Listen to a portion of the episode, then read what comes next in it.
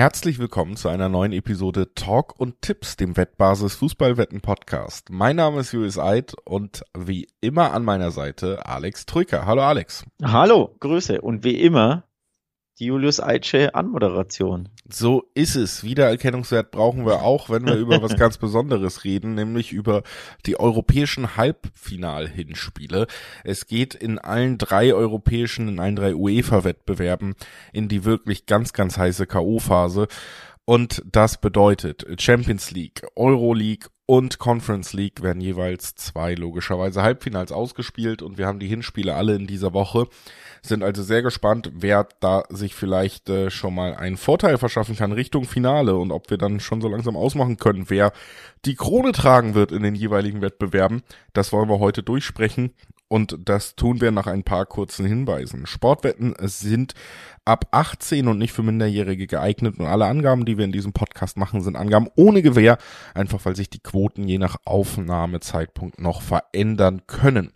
Zu guter Letzt, Sportwetten können Spaß, aber auch süchtig machen. Und wenn das Ganze bei euch zum Problem wird, könnt ihr euch an den Support der Wettbasis wenden, sei es per Mail oder per Live-Chat. Oder ihr guckt mal auf spielen-mit-verantwortung.de vorbei. Auch da gibt es erste Hilfsangebote. Das unser Vorwort. Und ähm, ja, wir haben uns gedacht, wir gehen auch direkt richtig rein, wenn es um die Finals geht, starten mit der größten und äh, ja mit dem größten Wettbewerb im Fußball vielleicht, mit der Königsklasse, mit der Champions League. Und äh, da haben wir zwei Spiele auf dem Zettel, zwei Halbfinals, die beide finde ich auch ansprechend sich erstmal auf dem Papier lesen. Ob sie es auch auf dem Platz werden, das müssen wir besprechen und das tun wir natürlich zuerst beim Duell zwischen Real Madrid und Manchester City. Und ja, wie gesagt, ich bin auf jeden Fall gespannt. Klingt wie ein Finale, finde ich, ne? Wenn man aufs andere Halbfinale guckt, Milan gegen Inter, ist natürlich das Derby. Das meine Derby hat natürlich auch Brisanz, aber die beiden Vereine reißen ja in der Champions League seit, ja, ich glaube, gut zehn Jahren, wenn nicht sogar länger, im Milans Fall nichts mehr. Von daher klingt, finde ich, Real Madrid gegen Manchester City eigentlich wie das vorgenommene Endspiel. Es ist das aktuelle die aktuell vielleicht, äh, ja, Manchester City, die Mannschaft, wo man jedes Jahr sagt, die müssten eigentlich der Favorit sein. Und natürlich klingt es immer ein bisschen wie ein vorgezogenes Finale, weil Real Madrid ist ja eigentlich immer im Finale in diesem Wettbewerb. Also ähm, gebe ich dir schon recht, es sind auf jeden Fall sehr große Namen am Start bei diesem Spiel.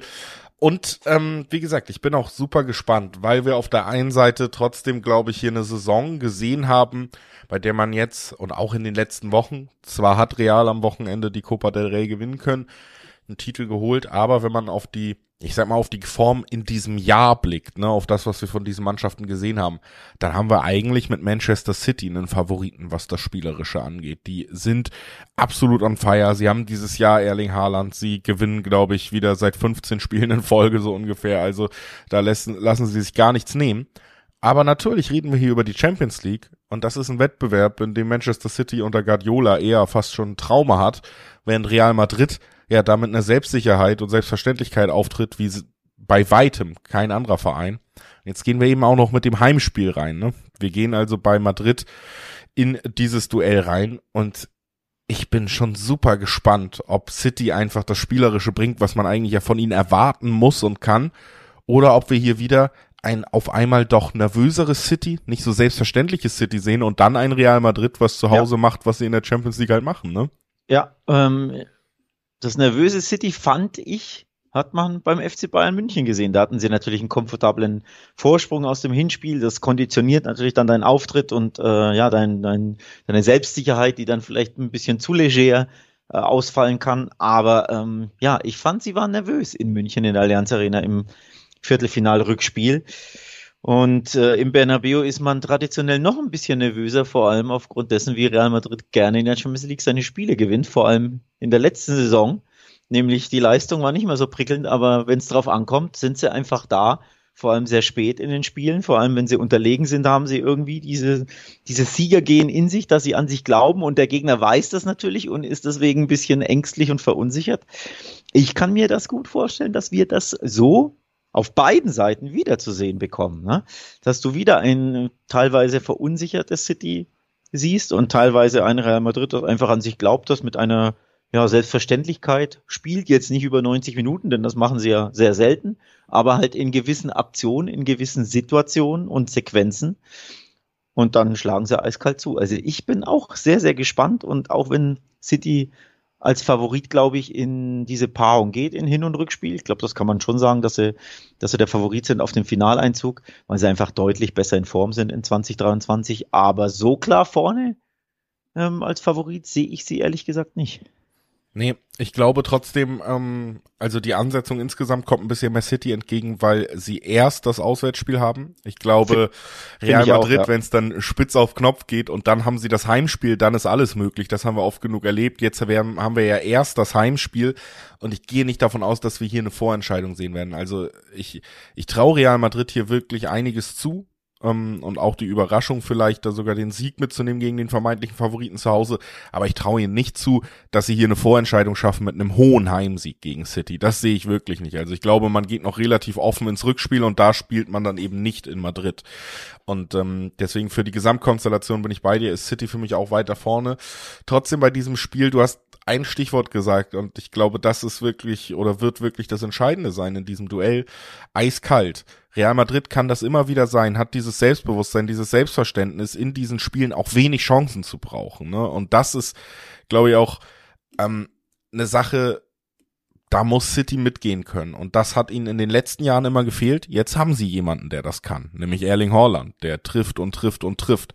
Und ich glaube, das hebt sie generell nochmal auf ein anderes Level.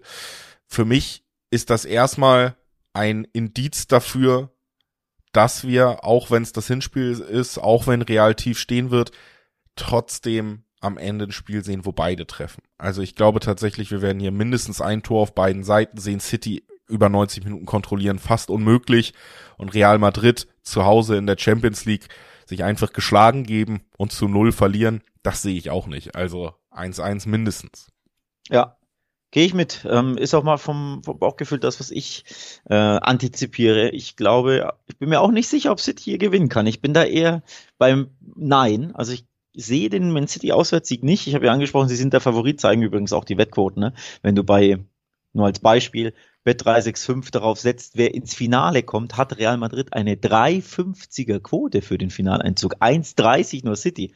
Also das sind eigentlich ja ganz klare Vorzeichen die mir zu klar sind. Also allein dieser Tipp, den finde ich schon interessant, dass man einfach sagt, naja, Real Madrid zieht wieder ins Finale ein, wie so häufig. Ähm, finde ich sehr spannend zu den Quoten.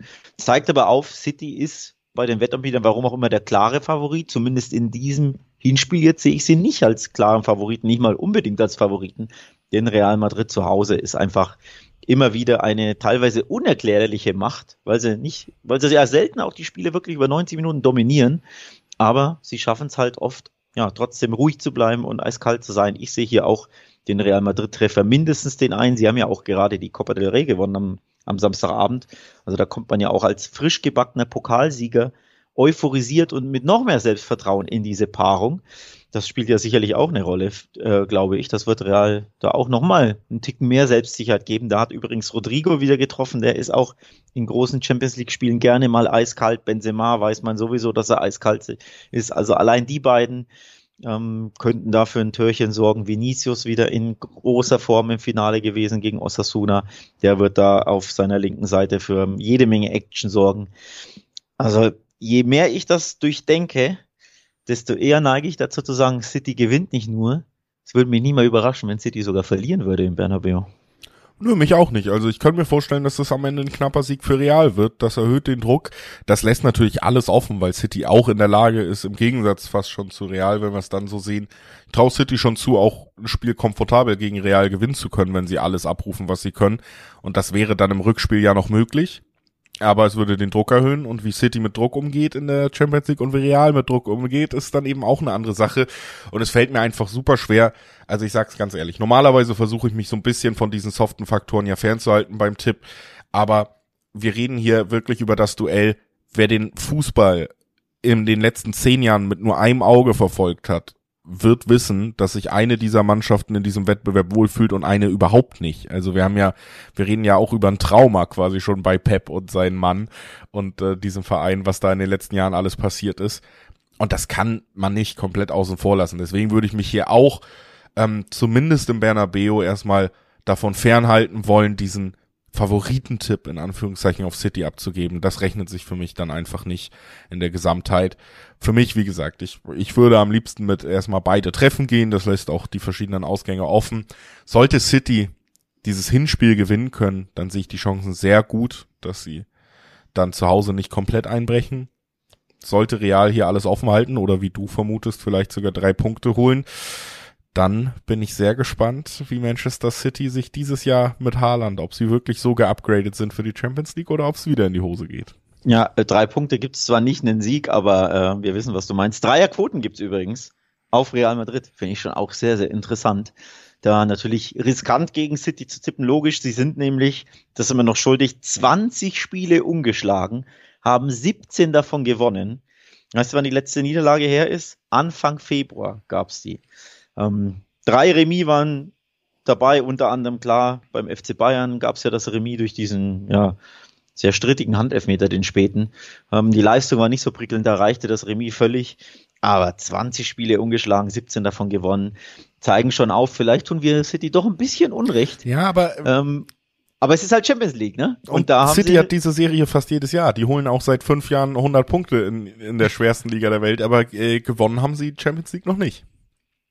Eben, eben. Und nochmal, im Bernabeu, ich habe einfach dieses Spiel bei den Bayern noch vor Augen und da waren sie mir wieder so typisch Champions League wackelig in großen Spielen auswärts. Da sind sie nicht die gleiche Mannschaft, die Woche für Woche in der Premier League mit einer Selbstverständlichkeit Fußball spielt und die Gegner dominiert und abschießt. In der Champions League setzt der Kopf auch einfach ein. Ich bin gespannt, ob bei Pep der Kopf einsetzt plötzlich weiß ich nicht, stellt er Gündogan als falsche Neun auf und De Bruyne auf die Sechs. Das ist ihm ja leider immer zuzutrauen. Ich denke, er wird es nicht wieder machen, irgendwelche verrückten Umstellungen, aber ganz ausschließen kann man es nie. Also bei City ist immer, spielt immer der Kopf eine Rolle in großen Champions League Spielen.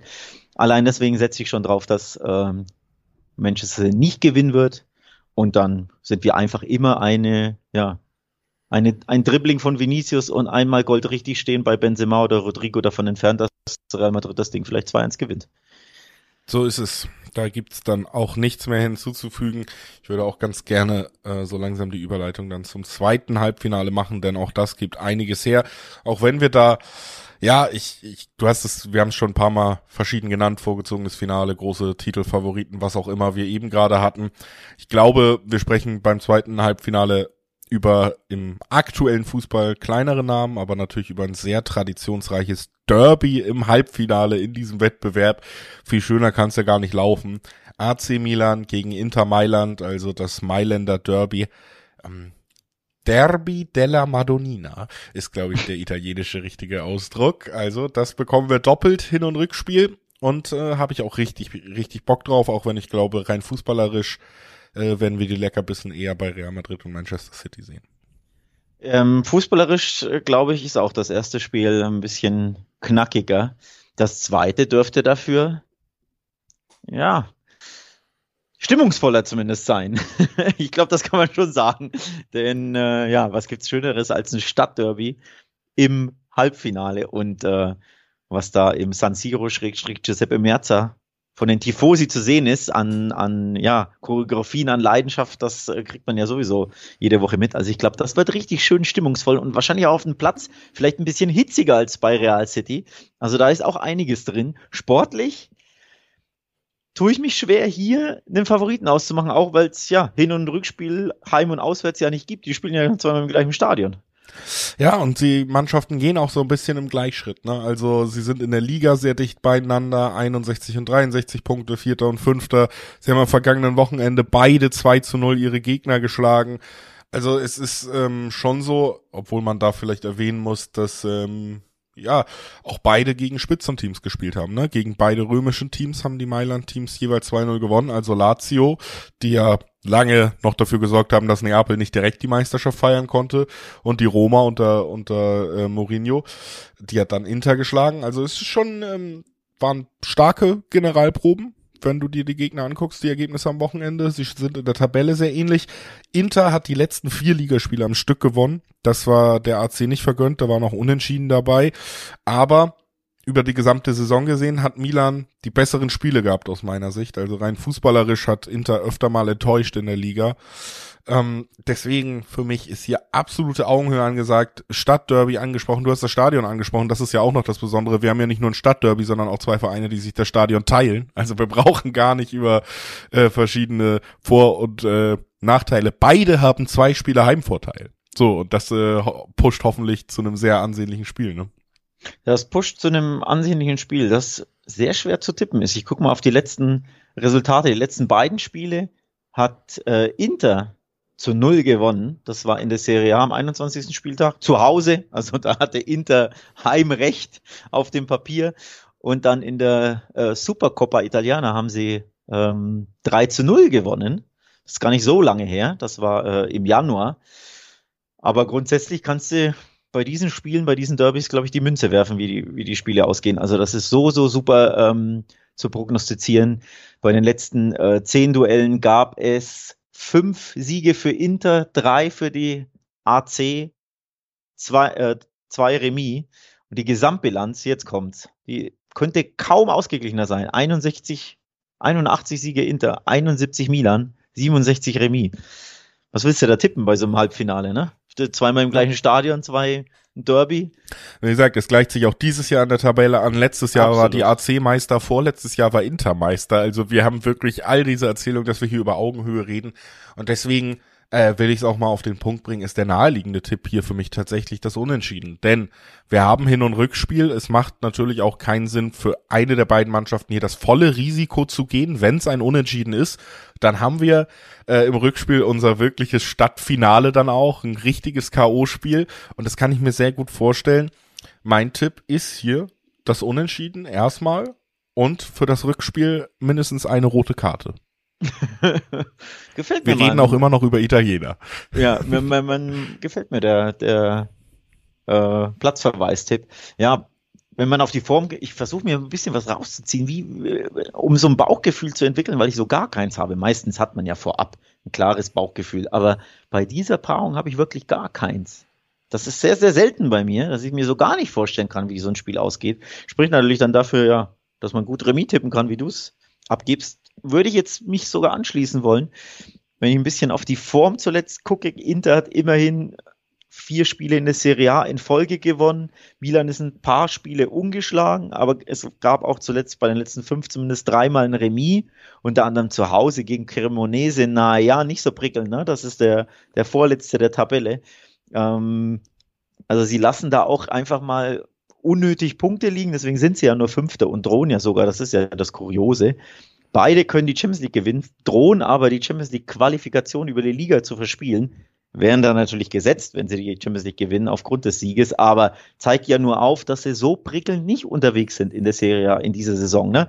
Inter mit elf Niederlagen und Milan hat genauso viele Spiele in der Serie nicht gewonnen, wie sie gewonnen haben, nämlich 17 an der Zahl gewonnen und 17 an der Zahl nicht gewonnen. Also beide sind auch einfach anfällig und deswegen spricht für mich viel dafür, dass man sich, äh, ich will jetzt nicht sagen schiedlich friedlich trennt, das wird nicht der Fall sein, aber dass man sich zumindest äh, im Hinspiel mit einem Unentschieden trennt und dann quasi die Entscheidung aufs Rückspiel verlegt wird. Ähm, das kann ich mir sehr, sehr gut vorstellen, ja. Ja, also wie gesagt, gehe ich auch mit. Äh, vielleicht äh, für alle, die sich beim Unentschieden-Tipp ein bisschen schwer finden. Ich finde auch den unter 2,5 Tore-Tipp nicht schlecht. Da ist das 1-1 drin. Da wäre im Notfall auch ein 1-0 drin. Das wäre ein Ergebnis, wie wir es ja auch gesehen haben bei der AC im Viertelfinale gegen Napoli im Hinspiel.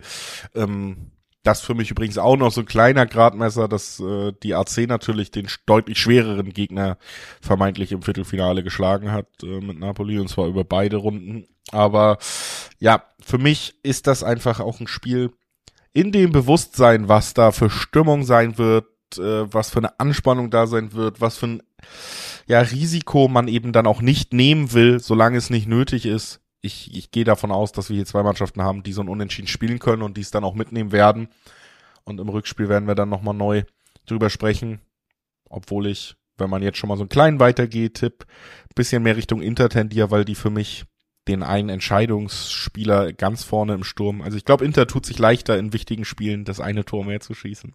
Aber Hängt natürlich auch mit der Personal der Leao zusammen, der ja stark fraglich ist für die pa Partie. Ne? also das, der fehlt einfach Milan und du hast da eben dann bei Inter, auch wenn sie nicht in Topform sind, du hast Lautaro, du hast äh, du hast Lukaku, das sind Spieler, die dann eben in der einen Situation ein Spiel entscheiden können von ihrer Abschlussstärke her und das das spricht dann wenn es wirklich Head-to-Head -head geht für Inter aus meiner Sicht. Aber das ist etwas, was wir auch nochmal ausführlicher besprechen werden, wenn wir über die Rückspiele sprechen und wissen, was da genau passiert ist in den Hinspielen. Und damit, ja, ausführlich haben wir es heute gemacht, aber das hat der Wettbewerb auch verdient. Die beiden Champions League Halbfinals besprochen und wir wechseln mal rüber in die Euro League. Da haben wir wie überall die Italiener am Start, aber wir haben auch noch eine deutsche Mannschaft, über die wir sprechen können.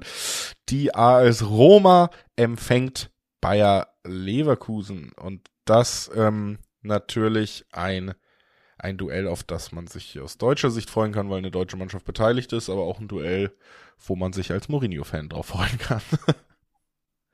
Ja, aus deutscher Sicht freut man sich, glaube ich, sehr. Ich meine, das Spiel ist äh, längst ganz klar ausverkauft. Das Rückspiel, Hinspiel ist ja erst in Rom. Aber ich äh, hatte heute gelesen, dass beide Paarungen schon ausverkauft sind. Also ja. da ist die Freude sehr, sehr groß und auf diesen. Ohne, je, ohne jemandem irgendwie zu nahe treten zu wollen. Aber ich wohne in Köln und es ist sehr dicht am Leverkusener Stadion.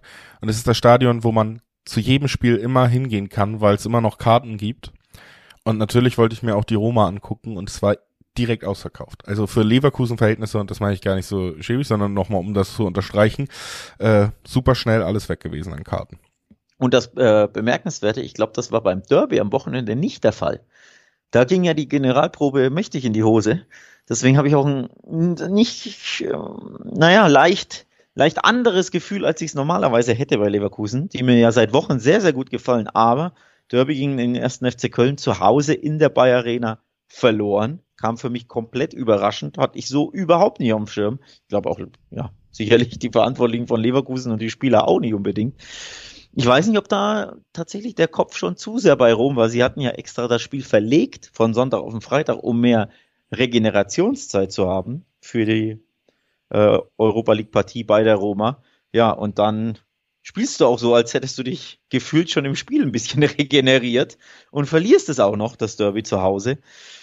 Also sehr, sehr unglücklich da der, die Generalprobe und ja, deswegen fällt es mir hier ein bisschen schwer, jetzt Leverkusen fundiert einzuschätzen, weil wieso verlieren sie da dann gegen den FC aus dem Nichts plötzlich? Ja, also was das ein bisschen im direkten Vergleich relativiert ist, natürlich haben wir ja schon gesagt, dass die Roma auch 2-0 verloren hat gegen Inter, ne? Also da gab es ein ähnliches Ergebnis, auch wenn der Gegner sicherlich schwerer war als die Kölner in letzter Zeit. Und da bin ich auch bei dir. Das stellt alles so ein bisschen in Frage, weil du eben gesehen hast, Leverkusen ist am Ende eine hochtalentierte junge Mannschaft. Das sind sie jedes Jahr und wir reden jedes Jahr drüber, dass sie auch immer an gewissen Faktoren scheitern. Und für mich ist auch echt die Frage jetzt, wenn es gegen die Roma geht, so wie es schon das Viertelfinale bestrichen hat, gegen den Trainer Fuchs wie, wie Jose Mourinho. Ist Leverkusen in der Lage, so ein K.O.-Turnier auf diese dreckige Art und Weise zu spielen, die es benötigen wird, spätestens jetzt bei diesem Stolperstein Roma, sind die Leverkusener in der Lage, das Spiel so anzugehen, dass du da auf einer Ebene wie Zweikampfhärte, auf einer Ebene wie Zeitspiel, auf einer Ebene äh, wie ja auch mentale Provokation, ob du das so mitgehen kannst, wie es Mourinho-Mannschaften beherrschen, oder ob da dann eben der Knackpunkt ist, nämlich dass das eine hochtalentierte Mannschaft ist, wie sie es immer waren in den letzten Jahren, denen aber immer so gewisse Aspekte, Führungsspieler, vielleicht erfahrenere Spieler in diesen Wettbewerben auch gefehlt haben. Ne? Ja, ähm, da sprichst du einiges an. Ich glaube, die Roma wird da mit sehr viel Mourinho-Fußball auffallen. Und da ist dann wirklich die Frage, ob Leverkusen da nicht doch ein bisschen zu grün ist, zumindest im Olympico, wenn es dann auch hitziger zugeht, wenn dann vielleicht auch die ein oder andere Provokation, sei es vom Spielfeldrand oder vom Spielfeld oder von den Tribünen da niederschwappt auf die Partie und auf den einen oder anderen Spieler. Ich glaube, das wird eine ganz andere Geschichte, ja. Ähm, emotionaler Seite für, für Bayer. Schwierig. Ähm, fußballerisch, sie sind eine gute Mannschaft. Also eine sehr, sehr gute Fußballmannschaft. Die können sehr gut Fußball spielen. Deswegen sportlich finde ich, hat Leverkusen alle Chancen hier ins Finale einzuziehen. Man muss sich keinesfalls vor der Roma verstecken, die jetzt auch nicht unbedingt, ja, so prickelnd unterwegs sind, die sind ja selbst nur Siebter in der Serie A. Ne? Das ist ja auch wieder das, das Kuriose, dass die ganzen Italiener, die hier reihenweise vertreten sind in den drei Wettbewerben, die wir besprechen, dass die überhaupt nicht gut drauf sind äh, in dieser Saison, dass sie da nicht so überzeugend unterwegs sind. Also es ist schon auch kurios, finde ich, dass hier der siebte der Serie A auf den sechsten der Bundesliga trifft. Ja, obwohl das ja genauso ungefähr die Europa League Plätze sind, ne? Also das macht ja irgendwie vielleicht Sinn, so gesehen, dass man da in der Europa League unterwegs ist. Aber ich bin da völlig bei dir, wo man auch bei der Roma sagen muss, dass die eine sehr starke hin, äh, eine sehr starke Zeit hinter sich haben und die Form in der Liga eher runtergeht. Bei Leverkusen war es ja einfach eine sehr schwache Hinrunde, sonst würden sie, glaube ich, auch höher stehen. Also das muss man schon eingestehen. Trotzdem, ähm, ich bringe es jetzt mal langsam auf den Punkt für mich. Ich habe es eben ein bisschen angedeutet. Ich glaube tatsächlich, weiterhin, und das hat sich bei unseren Euroleague-Tipps sicher aufgerechnet, dass es keinen besseren Turnier-K.O.-Trainer gibt als José Mourinho, wenn die Mannschaft hinter ihm steht. Und deswegen glaube ich, dass es zumindest in Rom ein Ticken zu viel für Bayer, um hier die drei Punkte mitzunehmen. Ich würde gern die doppelte Chance tippen auf äh, die Roma. Das lohnt sich allerdings nicht sonderlich. So ehrlich muss man sein. Da gibt's dann eben 1-3er-Quoten. Und das führt bei mir tatsächlich dazu, dass ich sage, gut, wenn ich da im Dreiweg dann doch einen Tipp abgeben will, zwei Einserquoten, Heimsieg Rom, 1-0, 2-1. Mhm. Und äh, die große Frage, ob das Leverkusener Stadion sehr zeitig ausverkauft dieses Mal, dann im Rückspiel eine Wucht entfalten kann. Ja, die Roma ist, ich glaube, von den Wettquoten her ist man sogar auf Augenhöhe, wer sich qualifiziert, grundsätzlich, mhm. wer weiterkommt. Ähm, ich meine, je nach Wettanbieter kann man Zweierquoten auf die Roma zieht ins Finale ein, vorfinden. Ja, müsst ihr bei euren äh, Wettanbietern eures Vertrauens mal nachgucken. Ich habe hier nicht alle vorliegen. Ähm, aber wenn es da Zweierquoten gibt auf wer zieht ins Finale ein, wer kommt weiter, dann neige ich stark hier auf die Roma zu setzen. Ähm, also wenn es da Zweierquoten gibt, ist das, finde ich, schon mal ein Tipp, der jetzt ja losgelöst vom ja. Hinspiel schon mal sehr interessant ist. Weil vom, hier vom Bauchgefühl habe ich auch das, was du sagst, dass die Roma am Ende irgendwie einen Ticken abgezockter sein wird. Also irgendwie das eine Türchen mehr erzielt und sei es im Elfmeterschießen und sei es äh, Kopfball nach Standard und sei es durch irgendeinen gezogenen Freistoß oder einen gezogenen Elfmeter oder die Leverkusener machen das, was sie ja lange ähm, Monate in der Saison gemacht haben, irgendeinen ja, unglücklichen Elfmeter herzugeben. Und so sagst, scheidet dann vielleicht Leverkusen aus und du denkst dir, ja, sie waren nicht die schwächere Mannschaft, sie waren nicht unterlegen, sie hätten diese Römer, die nicht prickelnd waren, wirklich auch schlagen können, aber irgendwie sind sie an was auch immer gescheitert, an sich selbst, an einem abgezockten Gegner, vielleicht am, am Trainer Fuchs. Also ich sehe hier die Roma grundsätzlich ins, eher ins Finale einziehen.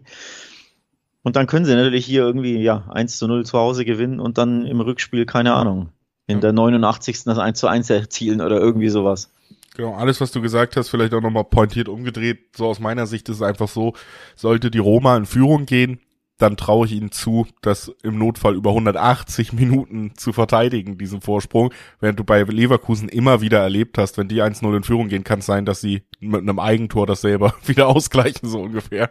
Also da sehe ich einfach diesen, diesen Unterschied. Und ähm, Deswegen gehe ich mit Mourinho. Das hat sich auch in der Fußballgeschichte oft gerechnet in diesen Wettbewerben. Ist, auch, ist ja auch der amtierende Conference League Sieger, die Roma, ne? Richtig, also der einzige ja Trainer, der alle drei europäischen gewonnen. Wettbewerbe gewonnen hat. Ähm, und kommt eben auch dazu, ne? Die Mannschaft weiß, wie es ist, so einen europäischen Pokal zu gewinnen, geschlossen.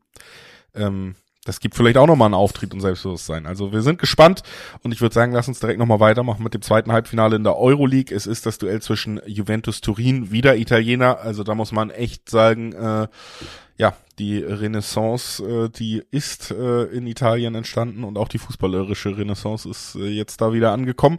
Juventus gegen Sevilla, aber ja, es ist eben der Endgegner in der Euroleague. Es ist Sevilla. Es ist Sevilla. Ich ähm, hoffe übrigens, dass es kein italienisches Finale geben wird. Das finde ich immer nicht so, nicht so toll, wenn es äh, Endspiele gibt mit zwei Mannschaften aus dem gleichen Land. Bin ich einfach nicht so der Fan. Es kommt, glaube ich, immer darauf an, wenn wir jetzt das Mailand Derby in der Champions League im Finale hätten oder so, das würde mir schon als Story reichen, Gut, um richtig Bock aus, zu haben. Aber aus deutscher Sicht war das Champions League Finale damals, wann? 2013, glaube ich, ne? Bayern gegen Dortmund, was ganz, ganz Besonderes, aber so als aus neutraler Fan wenn ich es mir aussuchen könnte, fände ich es nicht so cool, wenn es hier Roma gegen Juve im Endspiel gibt. Ähm, also dann lieber Rom gegen Sevilla oder eben Leverkusen gegen wen auch immer, aus deutscher Sicht. Ich bin mal gespannt, ob es dazu kommt, denn wir sind ja jetzt beim Sevilla gegen Juventus und wenn eine Mannschaft es liebt, in dieses Finale einzuziehen, dann sind es die Spanier. Die einen Spanier, Real Madrid lieben die Champions League, da stehen die ständig im Finale und gewinnen das Ding.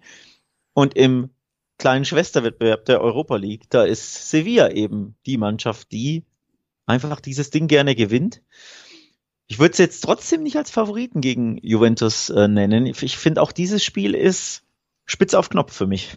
Ja, also es ist halt einfach so, dass man, glaube ich, gerade bei Sevilla einfach sagen muss, ähm, dass man äh, das Ganze ein bisschen losgelöst von anderen Wettbewerben sehen muss. Wir haben drüber geredet. Es ist ihr absoluter Lieblingswettbewerb. In der Liga läuft's ja dieses Jahr wirklich durchschnittlich bis äh, ja underwhelming. Sind gerade Elfter ne, in, in der Tabelle in Spanien. Also das eher ja, da wird man schon sagen, da spielt Juventus die deutlich bessere Saison und sie haben sicherlich auch den vielleicht besseren Kader. Aber wir reden hier eben über einen Wettbewerb, in dem sich Sevilla ja auch anders präsentiert hat. Also es ist ja auch nicht so, dass sie jetzt irgendwie zufällig ins Halbfinale gekommen sind. Sie haben dafür Manchester United geschlagen in der letzten Runde.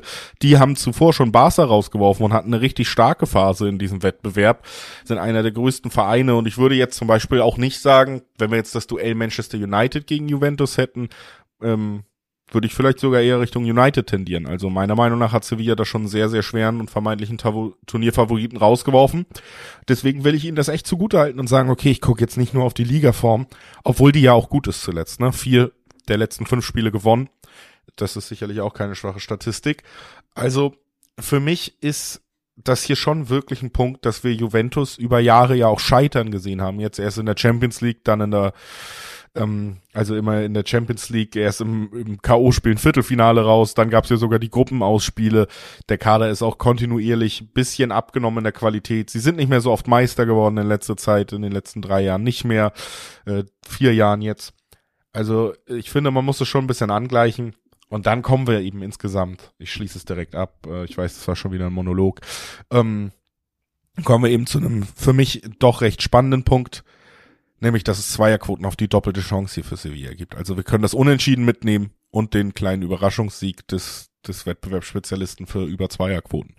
Und ich gehe mit dem gegenteiligen Tipp und tippe das, was ich zuletzt zweimal, glaube ich, sogar richtig getippt habe, nämlich ein 1 zu 0 Heimsieg von Juventus. Den gab es gegen Sporting, ja. den gab es davor gegen Freiburg und auf den setze ich tatsächlich wieder. Also bei den anderen Spielen war ich mir gar nicht sicher, wie da irgendwas ausgehen kann, vor allem äh, Milan gegen Inter. Wobei, da würde ich eher auf 1-1 setzen. Hier habe ich wieder, warum auch immer bei Juve, Heimspielen das ganz klare Gefühl, die gewinnen dieses Ding 1 zu 0 zu Hause. Sie sind nämlich in der Serie A die beste Heimmannschaft der Liga. Das finde ich bemerkenswert, weil ja Napoli alles ne, niedergewalzt hat, monatelang. Aber zu Hause ist Juventus richtig, richtig stark, hat auch erst 14 Gegentore kassiert in 17 Spielen. Ja, anderer Wettbewerb natürlich, aber irgendwo musst du ja Vergleichswerte hernehmen. Und das bietet sich ja schon an, dass man guckt, ja, wie sind die denn überhaupt zu Hause drauf? Ja, sehr, sehr gut, sehr, sehr schwer zu knacken. Also 1 zu 0 Heimsieg. Juve lässt ja sowieso alles offen fürs Rückspiel in Sevilla im Sanchez Pizjuan. Da, wenn die Hütte brennt, geht ja sowieso alles. Also wäre ja keinerlei Vorentscheidung oder irgendwas. Ich glaube auch nicht an den klaren Heimsieg von Juventus, denn dass sie sich irgendwie, ja, durchringen müssen, zeigten sie ja gegen Sporting schon. Da gab es das 1-0 zu Hause und das 1-1 im Rückspiel. Also es ist einfach alles hart erkämpft, was Juve macht. Und wenn sie ins Finale einziehen wollen, müssen sie es auch hart erkämpfen. Aber der Grundstein könnte ein 1-0 zu Hause jetzt im Hinspiel sein. Ja. Mein Gefühl eher, ja, wir werden auch vielleicht nicht so viele Tore sehen, aber sollte Juve 1-0 führen, dann wird äh, Sevilla den Euroleague-Boost aktivieren und äh, irgendwie noch das 1-1 machen und damit einem Unentschieden rausgehen. Deswegen ähm, mein Tipp, dass äh, Sevilla da mindestens einen Punkt mitnimmt und damit ähm, ja auch für mich äh, Favorit auf den Finaleinzug ist, um dein italienisches Finale zu verhindern für dich. Ich glaube, ja, EL, da könnte Rom gegen Sevilla im Finale anstehen, aus meiner Sicht. Halte ich dagegen. Ich sag Juve zieht ins Finale ein. Rom gegen Juventus Turin, sagst du? Mm, ja, ich glaube schon. Ich Wollen glaub wir das schon. auch noch schnell für die Champions League einmal abschließen? Wir haben es ja auch in den Viertelfinalfolgen schon einmal so grob vorher gesagt. Was glaubst du denn, wie sieht da das Finale aus? Ich muss, ich gehe auf City. Ich gehe auf Man City, weil Rückspiel zu Hause. Ich glaube, ich, das, das ist dann nochmal der Knackpunkt. Ne? Im Bernabeu würden sie wieder zittrige Knie kriegen.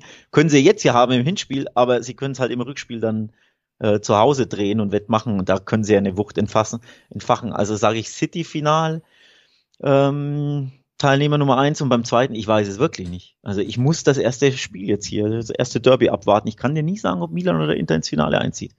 We weiß ich nicht. Ich würde eher Inter sagen, einfach weil sie in den letzten Jahren häufiger europäisch dabei waren und ja wenigstens ab und zu weit kamen oder ein paar Spiele gewannen auf europäischer Ebene, ne? Sich in der Gruppe gegen Bayern und, und Barca durchgesetzt zum Beispiel, so dass ich sage, vielleicht haben die doch den Ticken in Europa jetzt mehr, mehr, ja. Ja, ich habe es ja da schon Erfahrung. gesagt, ne? Für mich Inter diesen kleine Nasenspitze vorne bei dem sehr ausgeglichenen Duell, weil ich glaube, sie sind eher in der Lage, in der 98. Minute ein Kopfballtor zu machen, um ein Spiel zu entscheiden als, als die AC. Deswegen würde ich da auch mit Inter gehen eher. Ja, und dann äh, bin ich auch prinzipiell bei dir. Ich könnte mir vorstellen, dass City einzieht. Ich muss auch sagen, City gegen Inter wäre dann ein Finale, wo ich mir sehr, sehr sicher wäre, dass Guardiola seine äh, Durststrecke beendet. Ich finde, das wäre klar.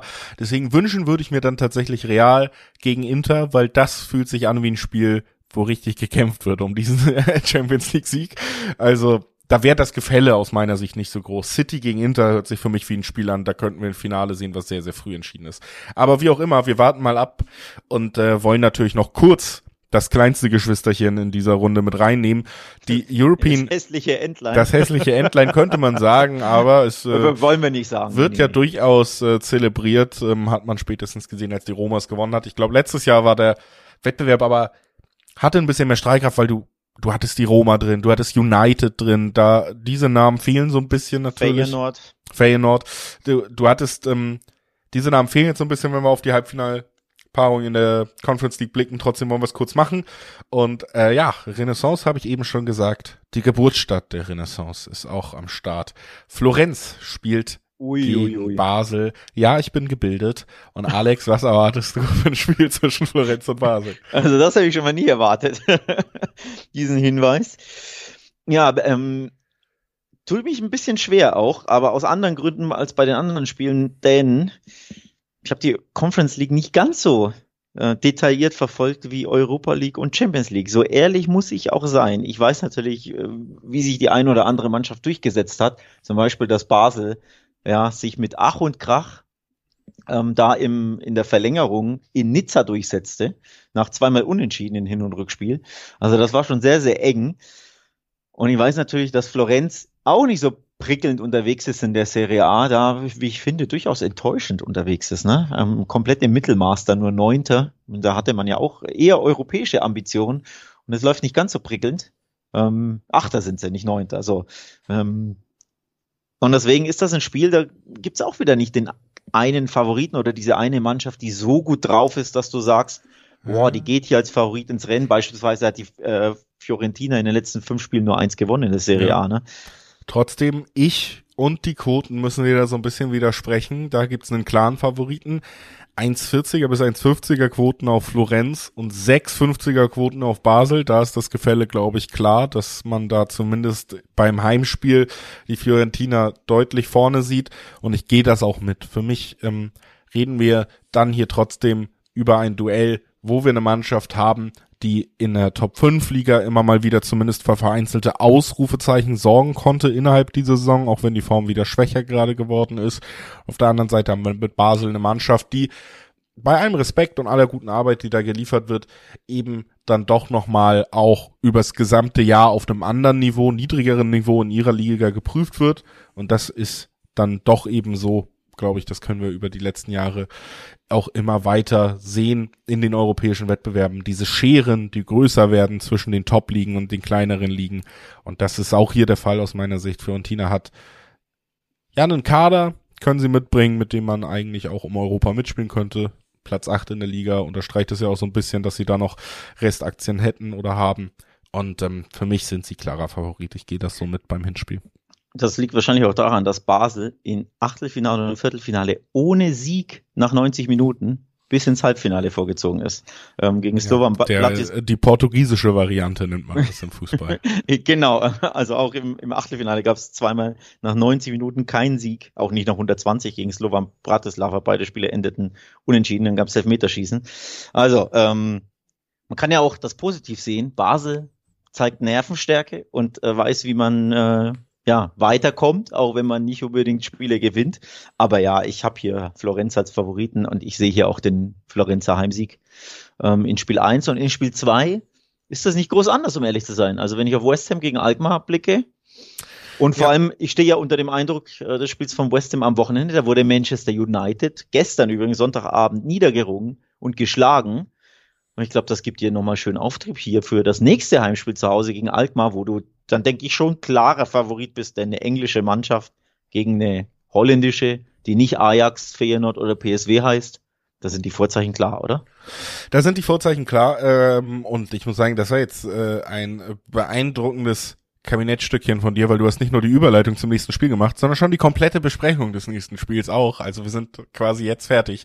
Denn viel mehr kann man da gar nicht sagen. Ich bin da wirklich. Du kannst ja mal dir. dagegenhalten, gib doch nee, mal Nee, ich kann da nicht dagegenhalten, leider.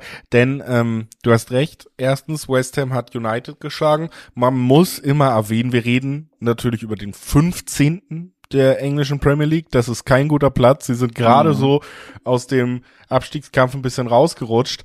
Aber was man eben trotzdem auch sagen muss, ist, dass West Ham sich in den letzten Wochen, auch wenn die drei Niederlagen vor dem Sieg gegen United das vielleicht nicht so unterstreichen, echt nochmal stabilisiert hat und dass wir eigentlich über ein West Ham reden, das sich in den letzten Jahren unter Moyes wie ein ja, wie eine Mannschaft, die sich für die Conference League auch qualifizieren kann, in der Liga präsentiert hat.